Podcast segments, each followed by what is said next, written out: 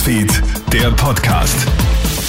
Schönen Nachmittag aus der Kronhit Nachrichtenredaktion. Felix Jäger hier mit deinem News Update. Endlich eine spürbare Entlastung auf unseren Intensivstationen. Nach Monaten des Zitterns gibt es derzeit österreichweit einen deutlichen Rückgang bei der Intensivbettenbelegung. Walter Hasibeder, Präsident der heimischen Intensivmediziner. Die Intensivbelegung österreichweit bewegt sich irgendwo zwischen 8 und 15 Prozent. Das ist bundeslandabhängig. Also wir sind wirklich deutlich entlastet. Im Bereich der Normalstationen nimmt die Belegung etwas zu, aber das geht eigentlich momentan ganz gut. Hasibeder mahnt allerdings zur Vorsicht. Man weiß noch nicht ganz genau, wie sich Omikron auf die Intensivstationen auswirken wird. Außerdem werde Omikron nicht die letzte Corona-Variante sein, so der Mediziner.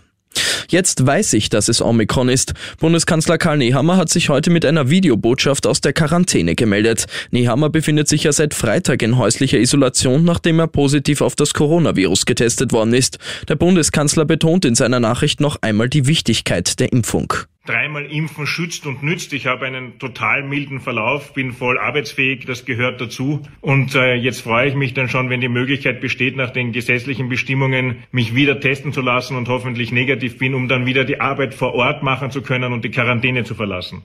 Und dann bleiben wir noch bei Bundeskanzler Karl Nehammer. In einem APA-Interview sagt Nehammer heute, dass man dem Gesetzesentwurf zur Impfpflicht nach dem Ende der Begutachtungsfrist jetzt den Feinschliff verpassen will.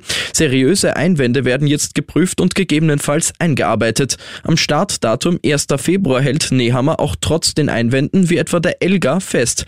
Zusätzlich nennt Nehammer auch den Vorschlag des burgenländischen Landeschefs Hans-Peter Doskozil, der sich für kostenpflichtige PCR-Tests für Ungeimpfte ausgesprochen hatte, als einen zusätzlichen Anreiz interessant. Und ein Neujahrsbrauch mit Tradition hat heute wieder im Tierpark Schönbrunn in Wien stattgefunden. Dort ist nämlich die Tanne, die den Schönbrunner Weihnachtsmarkt geschmückt hat, gefällt und an die Elefantenherde des Tierparks übergeben worden. Für die Tiere sind die Zweige der Tanne eine spaßige Beschäftigung. Sie ziehen die Äste durch die Anlage, schaben die Rinde von den Ästen oder nutzen die Tanne als Kratzbaum. Für die Elefanten also eine traditionelle Winterüberraschung. Ich wünsche dir noch einen schönen Tag. Krone Hits, Newsfeed, der Podcast.